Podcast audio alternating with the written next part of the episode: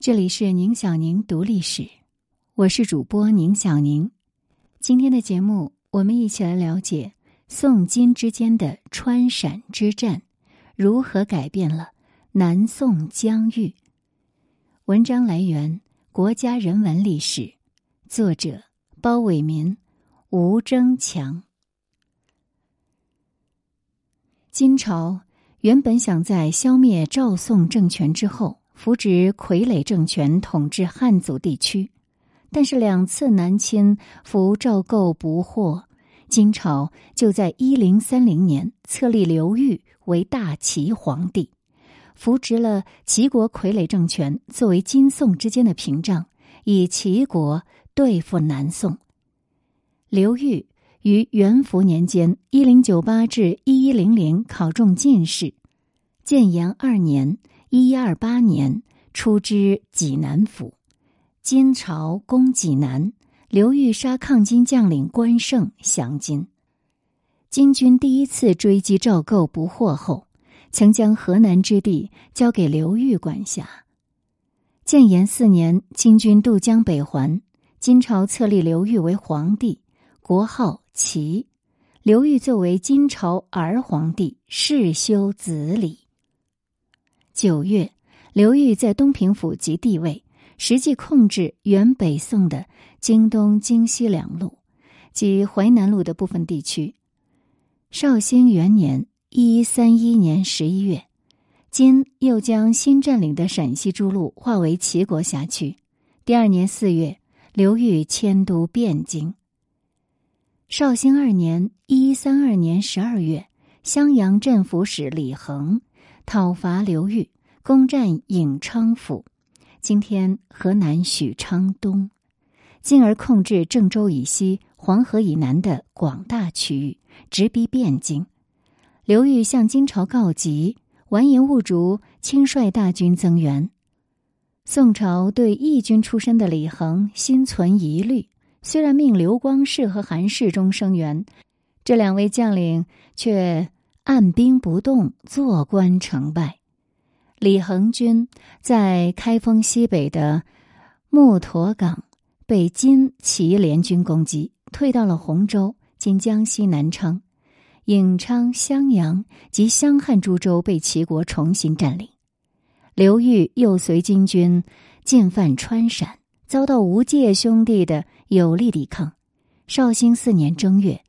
宋西河路马步军总管关师古，因为粮食不足，冒险向被齐国占领的大潭县（今甘肃礼县南）来求粮，被齐军击败后投降了。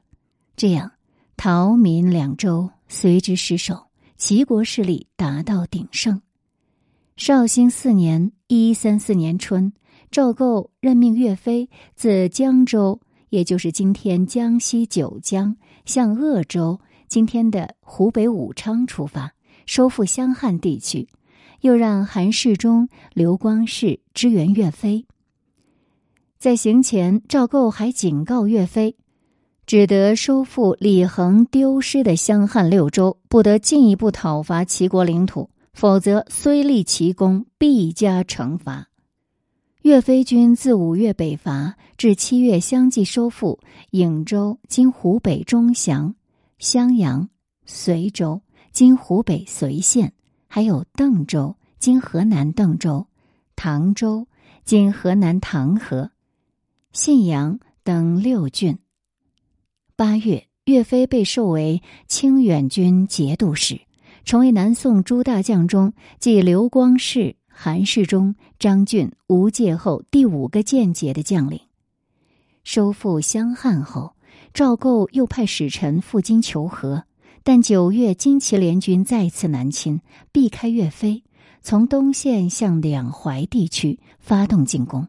赵构命张俊、刘光世支援韩世忠，张刘二人拒命不肯渡江。韩世忠进屯扬州，故意让求和使臣魏良臣向金军透露将退回江南的消息。金军闻讯大举进兵，韩世忠就在大宜镇（今江苏扬州西北）设下埋伏二十多处，大败金军。金兵以十万大军转攻淮西，占六合，今属江苏，现滁州，今属安徽，向泸州，也就是今天的安徽合肥进攻。泸州守臣仇玉向岳飞求援，岳飞就遣牛皋、徐庆出兵支援，打退金祁联军的进攻。到年底，金军获悉金太宗吴买起病危了，就渡淮北归，齐军随之逃遁。绍兴六年（一三六年）十月初三，刘裕在境内强征三十万人，分三路再次南侵，被韩世忠、杨仪忠击退了。刘裕在宋齐战争中一败再败。随着主张建立傀儡政权的吴买起与完颜宗翰相继去世，绍兴七年，金朝废齐国，降封刘裕为蜀王，在汴京设行尚书台省，统治汴京及河南、陕西等地。南宋初年，在金军多次入侵南宋的过程中，宋金为争夺川陕地区，展开了多次激烈的战争。从建炎四年（一一三零年）到绍兴四年（一一三四年）前后五年中，主要的战争有三次，也就是富平之战、和尚原之战、仙人关之战。建炎元年（一二七年）十二月，金将娄氏入侵陕西，先后攻取了京兆府，也就是今天陕西西安、凤翔。延安等重镇，金军撤兵后，关中城镇多为宋军或义兵收复了。建炎三年，赵构派张俊经略关陕，张俊就任命关陕抗金名将屈端为宣抚处置司都统制，刘子宇为参议军事，吴介和吴林兄弟为统治。建炎四年，完颜兀术侵略江南战事结束之后，金军用兵的重点转向陕西。完颜娄氏攻入潼关，屈端就派吴介等在彭原阻击，自己率军在滨州声援。吴介先胜后败，屈端为保存实力，退守泾原。吴介愿屈端失约。张俊准备在关陕组织大规模反攻，遭到屈端和吴界的反对。张俊就借彭元之师，把屈端投入了秦州监狱。此后，完颜兀竹在陕西与完颜娄氏会合，张俊组织五路兵马，号称四十万，移师富平，迎击金军。张俊一再邀战，两军决战于富平丘陵地带，未分胜负。娄氏转攻环庆路赵哲军，宋军互不应援，赵哲大败溃逃。张俊就处死赵哲，以致军心惊惧，将领叛逃。金军乘胜向西攻打秦州、西河等地，于是关陇六路西陷于金。宋军呢，只保存了街，也就是今甘肃武都东城，今甘肃城县民。凤，今陕西凤县东北；陶，今甘肃临潭五州；和凤翔的和尚原，及陇州的方山原两个据点。张俊恼羞成怒，又杀屈端，军心更加动摇。富平之战后，吴介退守大散关，他是在今天陕西宝鸡西南大散岭上。不久，大散关失陷。吴介退守秦岭北路，自陕入川咽喉，和尚原。绍兴元年（一三一一年）十月，金军进攻和尚原，吴介列栅死守，打败金军两路进攻。完颜兀竹调集十万大军，造浮桥于渭水，与宋军对峙。吴介用弩机轮番怒射，击退金军，同时派骑兵断敌粮道。再出伏兵追杀，激战三日，大败金军。完颜兀竹身中两箭，逃回燕山。和尚原之战后，绍兴二年（一三二年）冬，金人再度进攻，避开和尚原，迂回过京兆府，经商州、上金，至绍兴三年正月，占领荆州，直逼兴元府，也就是今天陕西汉中。当时刘子宇向吴介求援，吴介亲率数千骑飞驰饶峰关，与金军鏖战六昼夜。金军从险道绕到饶峰关之上，击败宋军，夺取了饶峰关。吴介只能退守仙人关，今甘肃徽县东南。刘子宇率三百士兵死守三泉，以保蜀口。金军无机可乘。只能放弃汉中。绍兴三年十二月，兀主率金军攻下和尚原，吴介退守仙人关。第二年二月，十万金军进攻仙人关，吴介以一万兵力抵抗。吴林率军火速支援，在仙人关与吴介军会合。宋金两军在沙金坪厮杀三昼夜。宋军苦战，仍无法抵挡，但在退守第二道隘后，击退金军的猛烈进攻，又以长刀大斧砍杀金军骑兵，终于守住仙人关，并大举反攻。四月，宋军收复了凤、秦、陇三州。仙人关之战让金军认识到进攻川蜀时机远未成熟。于是，在撤回凤翔后，组织士兵屯耕，准备与宋军长期周旋。吴介等领导的川蜀保卫战的胜利，减轻了南宋在东南战场上的压力，使宋金军事力量渐趋平衡。随着宋朝在宋金战争中渐有起色，赵构加紧向金求和。绍兴十一年（一一四一年）十一月，与金朝达成议和条件。从而确定了南宋的国家疆域。赵构登上皇位后，就一再向金朝遣使乞和。建炎元年（一一二七年）正月、二年五月，赵构两次派出使臣到金朝求和，使臣王伦、洪浩等均被金朝扣留。建炎四年十二月。王伦、洪浩通过商人陈忠，将南宋情况告诉关押在黄龙府的赵佶、赵桓父子。徽钦二帝这才知道赵构已在南方称帝了。次年十月，被金军掳走的宋元御史中丞秦桧从金朝返回南宋，成为赵构乞和的坚定支持者。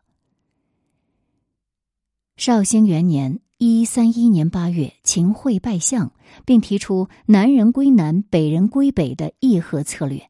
这时的金军继续进攻川陕地区，支持齐国南侵。秦桧一度罢相。绍兴二年，随着两次南侵的失败，金朝对南宋开始实行以和议左攻战，以借逆右叛党策略，放回王伦，表示允许和议。绍兴七年（一三七年）正月，赵构得知赵佶已经在绍兴五年去世，就派王伦以迎奉赵佶及其皇后灵柩为名，出使金国求和。王伦到达涿州，向金军传达了宋朝愿代替齐国成为金朝属国的意愿。金朝废齐国，同意与宋朝议和。赵构见求和有望，于绍兴八年春再次启用秦桧。八月，金朝决定将原齐国辖区划归南宋，以换得南宋的臣属，以张通古等为江南招御史，与王伦一起到南宋议和。秦桧怕赵构反复，要求独揽大权，赵构就罢去反对议和的宰相赵鼎与参知政事。刘大中，金朝使臣张通古到了临安，称南宋为江南，称金国主写给赵构的书信为赵玉，要求赵构跪拜接受金国主的书信。赵构就以为父亲赵佶守丧为名，由秦桧代行接受诏书的跪拜礼。宋朝以向金朝称臣纳贡为代价。换得金朝将原刘裕所据的河南、陕西等地，以及归还赵吉子宫和韦太后赵桓宗室的许诺。绍兴九年（一三九年）春，赵构派王伦出使金朝，双方交割地界。完颜兀竹渡河回燕京，将邢台尚书省自开封府迁到大名府，后又迁往燕京。由于正朔、事表、册命、纳贡数量等问题还没有达成协议，双方没有正式签订合约。五月，王伦到金朝讨论合约的具体内容，不料在中山府。经河北定县就被完颜兀竹拘禁了。当时金朝主张与宋和议的宗盘、踏懒以谋反罪被处死。物主掌权后，要求继续侵占河南、陕西等地。王伦被带到云中，他痛诉金主背信弃义。绍兴十四年，王伦因拒绝出仕金朝，被金人绞死。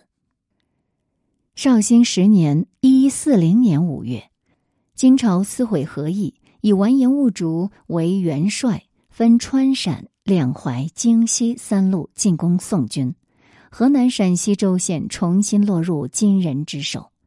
宋军在三个战场上组织有效抵抗，其中川陕战区由吴林抵挡撤离贺的锐利攻势，两淮战区。韩世忠在淮东攻取海州，多次击退金军，进围淮阳，无功而返。张俊和王德在淮西先后攻入了宿州、亳州。京西战区则是岳飞、刘琦两支大军对阵兀竹率领的金军主力。刘琦是新任命的东京副留守，率原八字军万余人北上赴任。在顺昌府（今安徽阜阳）接到金朝毁约的消息，就与新任之顺昌府陈规决议死守。兀竹亲率主力步骑十余万人赶到顺昌城下，以铁浮屠和拐子马加攻宋军，刘琦以逸待劳。等正午之后，金军疲惫之时，命八字军将士轮番出战，殊死搏杀，大败金军。兀竹逃回开封，刘琦追击，再杀金军万余人。岳飞则积极北伐，命原抗金义军首领梁兴等渡河，联合忠义巡社的抗金民兵，攻取河东、河北州县。岳飞军攻占颍昌、陈州、郑州、中牟、洛阳等地。兀竹亲率一万五千名精骑奔袭岳飞军指挥中心郾城，今属河南。岳云、杨再兴等英勇善战，挫败金军拐子马、铁浮屠战术，取得郾城大捷。金军转攻颍昌，也遭失败。在宋军的抵制下，金军开始撤军了，而赵构也要求宋军退兵。张俊、韩世忠等先后撤退，岳飞仍要求北伐。赵构命令岳飞不得深入，将防守顺昌的刘琦军调回江南，将顺昌防务交给岳飞，迫使岳飞奉诏退兵。绍兴十一年（一一四一年）初，兀竹又率金军渡淮亲宋。攻占寿春，进至泸州附近。宋军命张俊、刘琦、杨仪中抵挡，命岳飞支援。岳飞要求进军开封，遭宋廷拒绝，只得救援淮西。这时，杨仪中、刘琦、王德等人已在浙高镇，也就是今天安徽巢湖东北等地，大败金军，收复泸州。浙高之战后，赵构意识到金军已经无法威胁南宋的存亡了，便加紧向金朝求和。绍兴十一年（一一四一年）秋，吴林及部将姚仲等人率军在陕家湾大败金军罕札部。宋军乘胜收复秦州及陕右诸郡。金朝这时也意识到无法消灭南宋政权，就开始放回南宋使者，而反诬南宋破坏议和。赵构领会了金朝的意思，立即派使臣求和，接受金朝提出的全部议和条款，很快就签订合约，史称绍兴和议。